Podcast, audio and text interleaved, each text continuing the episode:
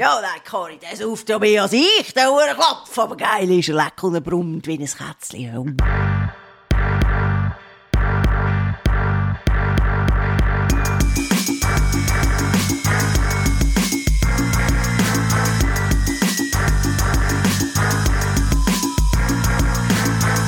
Jacqueline, zum Wohl. Ein symbolisches Geklirre. Und wenn ihr jetzt denkt, was? Saufen die beim Aufnehmen? Richtig. Wir haben eine kleine Daydrinking-Session am Laufen, Tina und ich. Aber aus Gründen. Wir würden natürlich nie grundlos Alkohol Nie. trinken. Nein. Nie. Don't drink and podcast heisst ja. Ah, Wir feiern unsere erste Folge. Wir haben mega tolles Feedback bekommen. Wir möchten an dieser Stelle Merci sagen. Und das meinen wir aus tiefstem Herzen. ja, wirklich Wir danke tausend. So schön. Tolles gell? Feedback bekommen von ganz vielen Ehrenfrauen. Ehrenfrauen sind einfach geile Siechen. Genau. Sicher, sicher.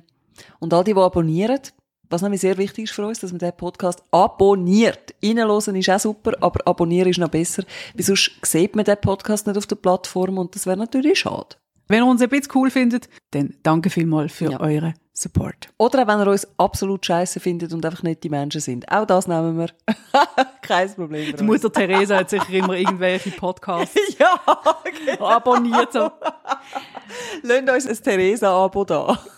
Nein, aber es ist schon sehr ein spezielles Gefühl. Ich habe fest daran denken an meine Zeit beim Radio, wo ich ja gefühlt tausende Bands interviewt habe. Und viele von diesen Bands sind ja mit dem neuen Album im Studio vorbeigekommen oder haben Konzerte gegeben an den Festivals. Und dort ist immer die eine Frage, wenn es neue Musik gibt von so einer Band. Immer so, und wie fühlt sich's an, jetzt mit dem neuen Album oder das zum ersten Mal am Radio hören? Hm? Es nimmt einem ja Wunder. Und ich habe irgendwie gemerkt, so richtig versteht tut man es eben erst, wenn man selber irgendetwas Kreatives schafft und es dann einfach rausbläst in die Welt und dann einfach hofft, dass es irgendjemand gut findet. Und das ist wirklich so eine, so eine Neugier und auch ein bisschen eine Nervosität. Ah, scheiße, hoffentlich finden sie es gut. Ja, jetzt weiss ich, wie sich die Bands damals gefühlt haben. Genau, auf jeden Fall danke tausend. Wir freuen uns wirklich sehr und haben jetzt auch entschieden, Wir es machen jetzt einfach weiter. eine zweite Folge. Ja, haben wir jetzt ganz spontan entschieden. Ist ja noch offen gewesen, aber wir machen es für euch, liebe Fans, liebe Ehrenfrauen. genau. Tina, ich habe etwas mitgebracht für dich. Unsere neue Rubrik. Äh, Stopp, stopp, stopp. Also unsere neue Rubrik ist schon mal nicht, weil ich weiss nicht von der. Also es ist deine neue Rubrik. Es ist unsere neue Rubrik. es ist nämlich die Rubrik, wo du eine Frage von mir musst beantworten. Gut, das fragst. Gibt es eine Person auf Social Media, wo du im Moment so ein bisschen stalkst, wo du findest, hm, da muss ich jetzt immer wieder ein bisschen herausfinden, wie es gerade bei der läuft, was macht die, auch wenn es vielleicht ein bisschen ungesund ist, muss ich da mal ein bisschen schauen, was da läuft. Gibt es eine Person, wo ich das nicht mache? Social Media ist ja das Fenster ohne Vorhang 2.0. so in einer Winternacht. Hell beleuchtet und jeder sieht rein. Und ich gaffe immer rein. Bei allen. Aber es gibt tatsächlich jemanden, den ich jetzt gerade äh, häufiger frequentiere als andere. Und zwar ist das ein deutscher Comedian. Ich muss jetzt gerade überlegen, was ich da alles preisgeben soll. Es ist ein deutscher Comedian, der auch schon so Late-Night-Zeug gemacht hat und so weiter. Also wirklich mit eigenem Programm erfolgreich war. Man kennt ihn. Wenn man sich für deutsche Comedy interessiert, auf jeden Fall. Und ich folge dem schon ein Zeitchen, ich finde den toll. Und jetzt habe ich letztens gemerkt, dass der mir auch folgt. Ich weiß wer. Es gibt einfach eine Frage, die ich jetzt habe. Wieso folgt der mir? Weil der hat irgendwie Hunderttausende von Followerinnen und Follower. Aber er selber folgt ganz, ganz wenige. Es sind irgendwie 100 irgendetwas Menschen. 277. Oh wow, okay, danke für die Info. so viel zum Thema, wie, wie up to date bin ich bezüglich seinem Insta-Profil, oder? Er ist einfach ein Fan von dir. Ich sag da dazu, er ist aus Versehen auf den Knopf gekommen. Ich kann mir das nicht anders erklären. Weißt du, es gibt doch das Imposter-Syndrom oder das Hochstapler-Syndrom, sagt man auf Deutsch. Das heißt, wenn man das Gefühl hat, dass man eigentlich gar nichts kann, Und jetzt merken es dann gerade alle. Das sind auch sehr erfolgreiche Leute. Wirklich irgendwelche weltberühmten Filmstars, wo wir uns alle einig wären, die oder der hat es geschafft. Und sie selber denken aber so, Scheiße, ich kann gar nichts. Und ich glaube, ich habe so ein Instagram-Imposter-Syndrom bei dem. Was interessiert jetzt der an meinem Profil? Ich kann das einfach nicht glauben, dass das nicht ein Zufall ist. Aber folgt er auch ähm, Sven Epiney? Nein. Der Mona Fetsch? Nick Hartmann? Nein. Warte, jetzt schaue ich gerade mal schnell. Da. Willst du denn jetzt mal sagen, wie er heisst? Ah, er hat jemandem entfolgt. Aber er folgt mir immer noch. Hast du jetzt Ich warte, nachgeschaut? ja, schau, ich warte auf den Moment, wo er merkt, so, hey, was ist denn eigentlich das für eine? Wieso? Ich wollte einfach herausfinden, wieso, wieso? Und jetzt frage ich ihn dann, glaub's einfach. Willst du nicht sagen, es ist? Vielleicht in einer anderen Folge. Also, du fragst, wenn wir abmachen auf die nächste Folge, du fragst ihn mal, warum er dir folgt. Ja, vielleicht dann folgt er dann gerade. So, was, ich folge dir? Ciao, bye. Ja, aber dann ist es ein qualitativ schlechter Follow gewesen, wenn er dir aufgrund von dieser Frage entfolgt. Ich schätze ihn so ein, ich weiss ja, wer er ist, ich schätze ihn so ein, dass er dir eine Antwort gibt auf die Frage. Nein, ich muss mal schauen, ob ich mich das getraue. Aber, äh, Wir bleiben dran. Gut, dass gefragt hast. ich muss jetzt einmal mehr sagen, Jacqueline. Ihr seht das jetzt nicht. Wir sind bei der Jacqueline in Basel daheim in der Wohnung am Aufnehmen. Das ist so ein Zen-Ort. Der Jacqueline ihre Wohnung. Es ist Ich so, bin jetzt mit in einem Zehn-Garten. da haben wir vorher gezogen, da die Bahnen im Sand. Ja. Und wir sitzen jetzt hier mit drin. Nein, du bist ein Zen-Garten. Es ist einfach alles an seinem Platz aufgeräumt.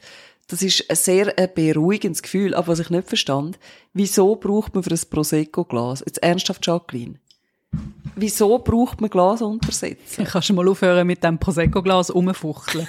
Das ist genau der Grund, warum man so Untersetzer braucht. Also, man muss dazu sagen, das sind nicht einfach irgendwelche Untersetzer. Das ist Designfilz. Das ist, das ist quasi wie zu Basel der Teig. Ja, also Designfilz, das klingt für mich so ein bisschen nach Baukartell, aber in cool.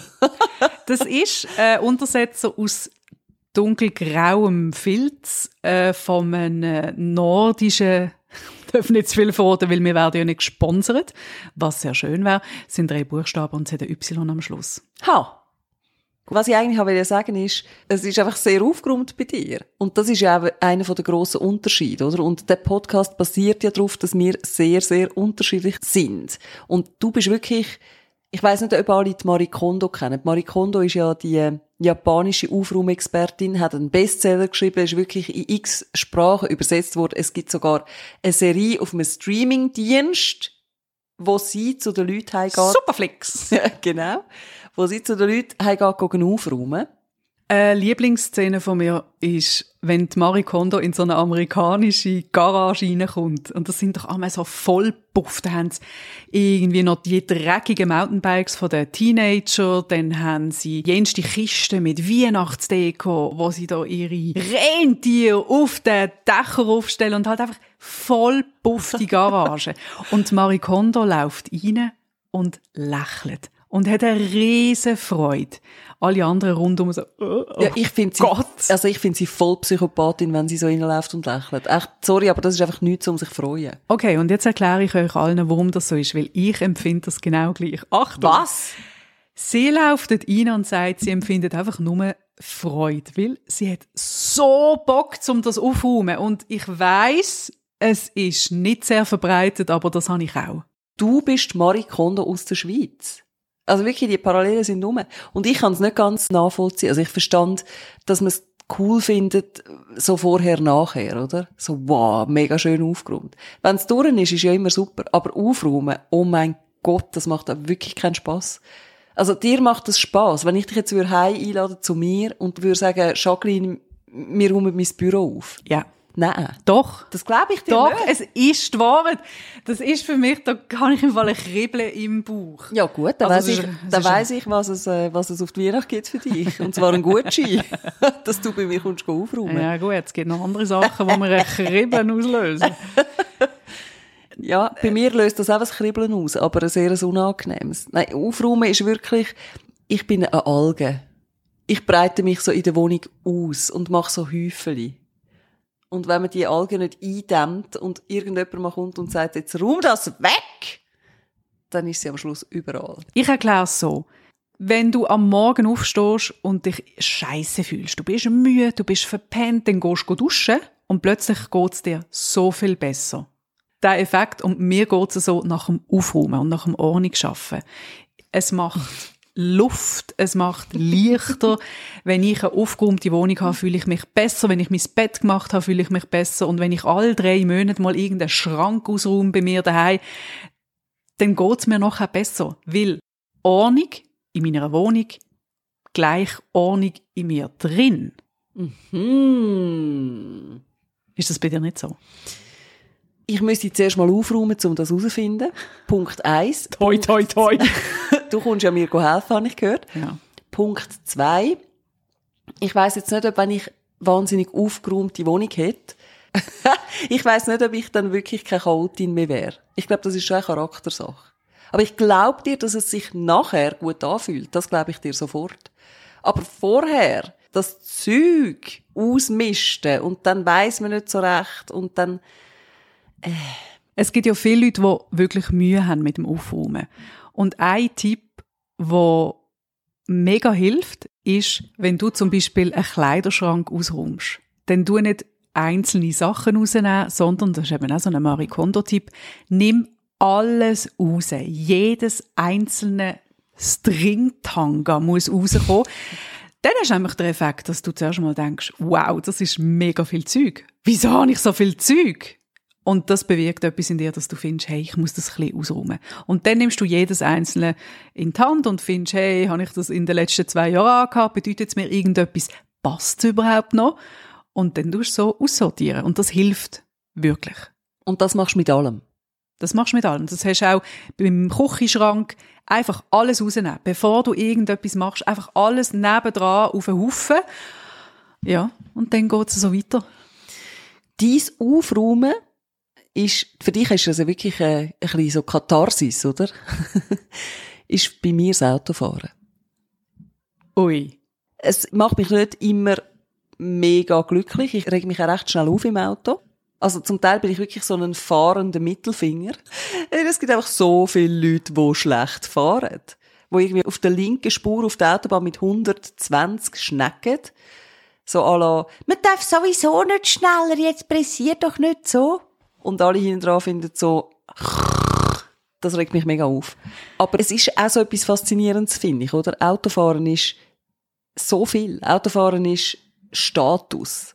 Es gibt Leute, denen kommt es wahnsinnig darauf an, was sie für ein Auto haben. Mir ist es völlig wurscht, oder? Autofahren ist Macht. Auf der linken Spur festkleben und andere einfach nicht führen lassen, das ist ja, da hast du die Macht über andere, oder? Ich glaube, beim Autofahren herrscht da so ein bisschen Narrenfreiheit. Du bist der Captain Kirk in deinem Cockpit. Und da kannst du fluchen. Da kannst du so laut Musik hören, wie du willst. Da kannst du Zeug essen und telefonieren. Natürlich nur mit Gegensprechanlage. Apropos Zeug essen, was ich glaube, viele Leute nicht bewusst sind, dass man sie sieht, wenn sie im Auto sitzen. Ich glaube, es werden nie so viele Bögen gegessen wie in einem Auto rein. In einer Gemütlichkeit wird da umgröbelt. In einer liebevollen Art. Mit der Fingerspitze oder so. Und dann wird der Bög zuerst mal angeschaut. Ja, und dann wirklich. schwupps verschwindet er im Es ist, Maul. es ist furchtbar. Es gibt, hallo, es gibt im Fall Leute, die links und rechts schauen an der Ampel. Ich sehe euch, Popelfahrer. Ich sehe euch. Autofahren ist aber auch Sexismus, oder? Autofahren ist ja eng verbunden mit so Klischees. Leck, schau mal, wie schlecht die fährt. Das muss eine Frau sein. Nein, ist klar gewesen, dass das eine Frau ist. Ich kann nicht einparkieren. Eine Frau. Das muss ein Aargauer sein. Genau so, oder? Also, was da eins an Kantönli-Geist umeinander fährt auf Schweizer Strassen, ist ja nicht zum Aushalten. Und eben das mit dem, mit dem Sexismus auch. Also, vor allem mich regt es dann auf, weil ich bin eine Frau und ich fahre überhaupt nicht schlecht Auto. Ich fahre sehr viel Auto und ich fahre gut Auto, würde ich jetzt mal selber behaupten. Das ist übrigens auch äh, ein schöner Reflex. Die Leute haben ja alle haben ja das Gefühl, sie fahren am besten Auto und alle anderen sind die Arschlöcher. Und wenn ich so überlege, wer auffällig wird mit schlecht Autofahren, dann sind das im Fall nicht die Frauen, sondern dann sind das die alten Päpplen, die eigentlich gar keinen Fahrausweis mehr sollten haben. Hast du gewusst, dass es statistisch bewiesen ist, dass Frauen schlecht reinparken?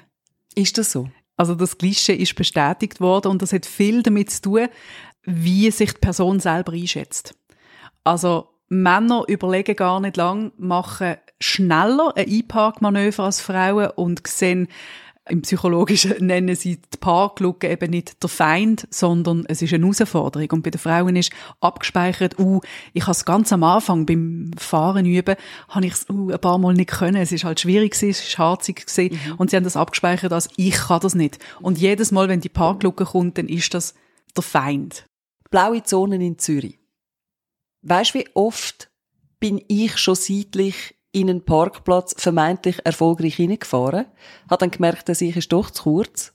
Und die Demütigung, wenn du wieder musst abfahren musst, wenn du vor allem dann merkst, es haben jetzt mega viele Leute zugeschaut, wie eine Frau nicht einparkieren kann. Und die Frau bin ich gewesen.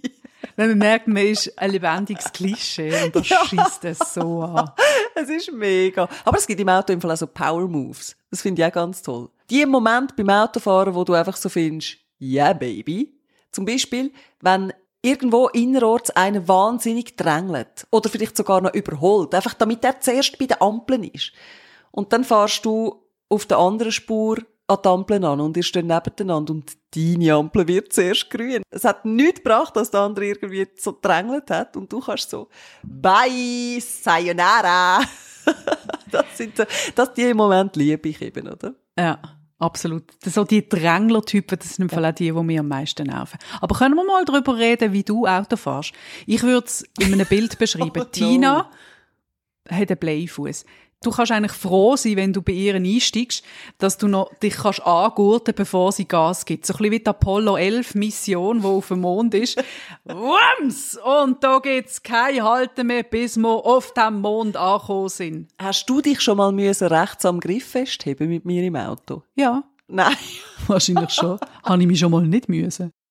Aber das tönt jetzt, wie wenn ich ein Raudi wäre. Ich bin kein Raudi. Was bist du denn? Äh, Howdy.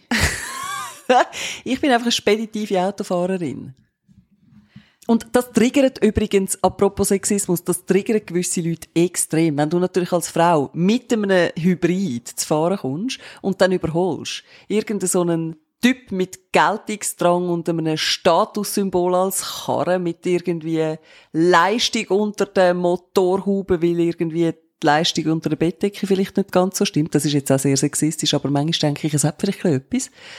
Wenn du einen überholst als Frau, wow. Hey, es gibt so viele Typen, die das im Fall nicht auf sich sitzen lassen können. Noch schlimmer ist es, wenn du mit der Vespa kommst und überholst. Mich hat innerorts mal ein Typ mit einem BMW, mit 80 hat er mich zurück überholt und ist fast aus dem Auto gekommen an der nächsten Ampel. Er hat das nicht verputzt, dass ich als Frau auf der Vespa, wo ja wirklich einfach äh, kein Leistungsträger unter dem Vehikel ist, dass ich mich getraut habe, ihn zu überholen, das hat er jetzt völlig draus gebracht. Ja. Ich fahre ja auch Vespa. Ja! Und mir ist im Fall mal, hast du schon mal von einem Slow-Motion-Unfall gehört? Oh no. Ich hatte einen Slow-Motion-Unfall. Und zwar unverschuldet. Ich bin mit der Vespa gefahren in einer 30er-Zone. Von rechts kommt ein Auto. Ich halte da, Rechtsvortritt, kennen wir, oder? Und der sieht mich aber nicht. Biegt links, also auf meine Seite ab und schneidet eigentlich die Kurve und fährt seitlich in mich rein. Ich bin am Warten auf meiner Spur, dass er rechts oh vortreten kann. Fährt so langsam, wirklich Slow Motion in mich rein, dass ich mein Kicker, mein Pedal, in seiner Stoßstange so verheddert hat, dass ich nicht mehr vom Fleck bin und er auch nicht mehr. Das heisst, peinlich berührt, ausgestiegen und ich gesagt, Entschuldigung, sind Sie verletzt? Also, alles gut, ich komme einfach nicht mehr vom Fleck. Also, wir haben an dieser Vespa gerüttelt wir beide, oder, haben sie gelöpft, links und rechts. Und die ist einfach, wir sind mitten auf der Kreuzung gestanden und sind nicht mehr vom Fleck gekommen. Dann hat er mal im TCS angerufen und zum Glück, zu unserem grossen Glück, ist ein Polizeiauto vorbeigekommen mit drei Polizisten drin. Die haben dann angehalten und haben uns geholfen und die haben umgeruckelt und gemacht und haben dann schlussendlich die Vespa rausbekommen. Das Fazit von dieser Geschichte, ich konnte weiterfahren, es hat nichts kaputt gemacht bei mir. Mhm. Bei ihm ein bisschen mehr. Und das Ganze ist wirklich in Slow Motion basiert. 30er-Zonen sind tricky. Ich habe ja auch schon einen Vespa-Unfall in einer 30er-Zone. Es hat geregnet. Ich bin wirklich wahrscheinlich nicht mal 30 gefahren, weil wenn es regnet, es ist einfach sau rutschig, oder? Und dann fahre ich auf so eine Tolle zu und rechts in Auto parkiert der Straße entlang. Hey, und dann kommt einfach plötzlich so eine Frau, wirklich im Stechschritt, zwischen diesen Autoführern mit auf die Straße, vor meine Vespa. Und ich bin genau auf dieser huren Tolle drauf gewesen, wo ich bremste. Und ich meine, 120 Kilo Vespa habe ich einfach nicht können heben. Und dann bin ich wirklich auch in Slow Motion quasi umgekehrt, also die Vespa hat dann gekehrt, oder? Und dann bin ich mit der Vespa noch so, ein paar Meter vorne gerutscht. Und in Zürich habe ich jetzt das schon zweimal gehabt. So einen Unfall genau auf so einer Tolle. Also wirklich zweimal gleiche Situation, Regentolle, Bremsen, umkehren. Und beide Mal bin ich also eigentlich einfach froh gewesen, dass niemand drüber gefahren ist.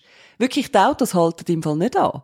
Das höchste der Gefühle ist, dass einer vielleicht mal schnell äh, überschaut und den Daumen aufhebt und dann so, ah, sie bewegt sich, na ja, dann ist nichts passiert. Es fährt im Fall einfach alle vorbei. Es haltet niemand an, fragt, ist irgendwie etwas passiert oder so. Das finde ich schon noch krass. Ich weiss nicht, ob das nur in der Stadt Zürich so ist, aber mir ist jetzt einfach zweimal in der Stadt Zürich so passiert. Du siehst einfach keine Parkplätze, wo sie könnten anhalten. Aber Tina, hast du, du fährst sehr gern Auto, das wissen wir jetzt. Hast du auch so eine Vorliebe für Automarken? Also so Null. ein Lieblingsauto Nein, und doch nein, kommt etwas Neues raus, ein neuer Tesla oder das. Und ich würde mich auch nicht schämen, wenn ich jetzt würde mit einem Smart rumfahren. Für mich ist das wirklich null Statussymbol. Ich habe auch nicht mehr Respekt vor einem Menschen, wenn er irgendwie, weiss Gucker, wie viel PS unter der Haube hat. Im Gegenteil, ich finde das eher ein bisschen amüsant, wie man so fest keinen Wert drauf legen kann. Ich habe ja zwei Lieblingsautos. Ah ja? Mhm. Der Foodtruck und der Glassewagen. Sind auch meine. Die finde ich auch gut. da bin ich dabei. ja, ja. Da bin ich dabei. Nein, aber ich kann mich sehr gut erinnern an die Mississippi State Fair. Ich bin in den USA in der Ferien gesehen und per Zufall, das haben wir nicht mal gewusst, fahren wir an die Mississippi State Fair. Das ist so ein Erfolgsfest, riesig, also Säulerennen, es ist, gibt diverse frittierte Lebensmittel, das würdest du gar nicht dir ausdenken können, was es da alles gibt. Es gibt Schiessbuden und so weiter und dann gibt's riesengroße Hallen mit Vintage Cars. Und da kann ich mich dann also begeistern. So ein alter Mustang. Ja, das finde ich auch gut. Oder so eine Thunderbird. Und dann sind wir durch die Halle gelaufen und ich habe wahnsinnig Freude gehabt, weil das einfach wunderschöne Autos sind. Ja. Ja, so eins nimmt ich jetzt auch noch. Wobei eben in der blauen Zone parkieren in der Stadt Zürich mit so einem Ford Mustang passt wahrscheinlich nicht ganz. Schatz, hat's noch ein bisschen einen längeren Platz? Nein, nicht. Ja gut, wir fahren noch drei Stunden weiter. Du, gell, und was die trinken, gell? Weißt du, wie viel als der trinkt? Ja, nein, Cori, der sauft ja mehr als ich, der Uhrenklopf. Aber geil ist er, lecker und er brummt wie ein Kätzchen. Nein, ich finde Autofahren einfach ein Faszinosum. Was mir jetzt aufgefallen ist, Tina, vor lauter Begeisterung fürs Autofahren hast du etwas vergessen. Ja. Unsere Fans wollen das natürlich. Der Dad-Joke. Ähm, wie wär's mit dem? Wer sind die höflichsten Autofahrer? Ja. Die Geisterfahrer. Du, die kommen einem immer entgegen. Okay, das ist jetzt einer von der schlechtesten gewesen, den du bis jetzt erzählt hast.